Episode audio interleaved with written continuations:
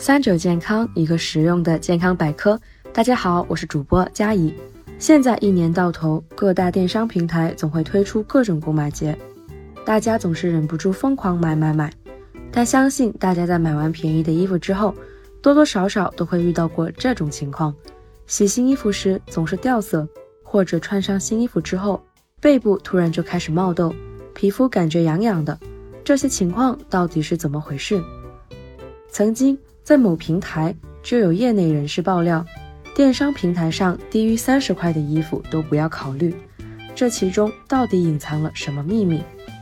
今天就跟大家仔细聊聊这些便宜衣服背后隐藏的健康危害。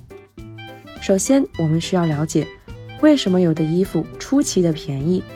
我们就拿棉衣服举例，一般品质合格的棉质衣服要用一种叫活性染料的东西染色。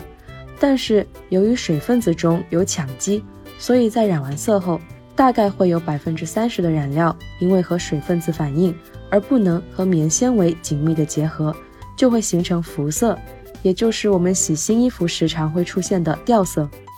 按道理来说，浮色是肯定要洗掉的，但是很多人不知道的是，印染厂生产布污水处理占据了较大的成本，由于染布用的水是非常多的。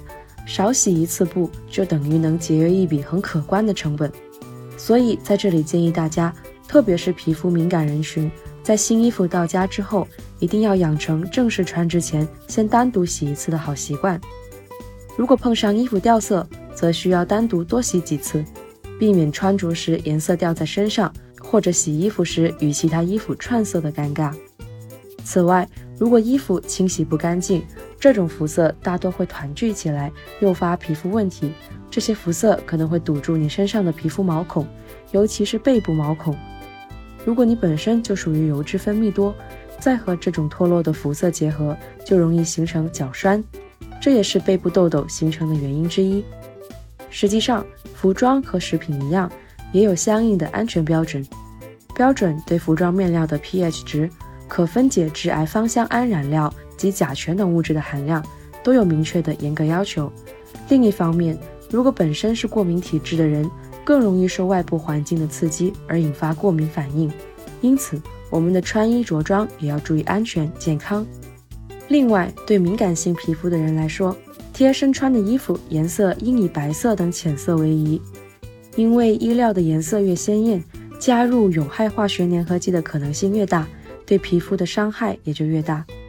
其次，还要当心，有的保暖内衣是由复合夹层材料做成的，就是在两层普通棉织物的中间多夹一层蓬松的化学纤维，从而达到保暖的目的。